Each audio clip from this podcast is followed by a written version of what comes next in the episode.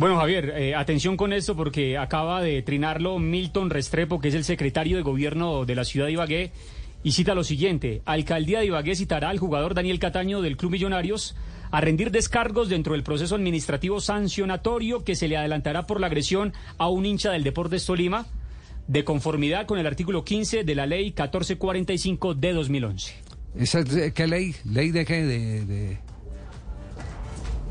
Buscamos un abogado Sí, para que sí, nos diga ya cuál mismo, ley. lo ley. ya mismo, lo Javier. convoca la, cal- la alcaldía de Ibagué. O sea, Sí. pa- pasa de, de- de víctima a victimario, Sí, Cataño. sí, sí, es sí, culpable exacto. de que lo hayan golpeado y de que por suerte solamente el agresor le quiso pegar una trompada, porque recordemos el caso Mónica Ceres.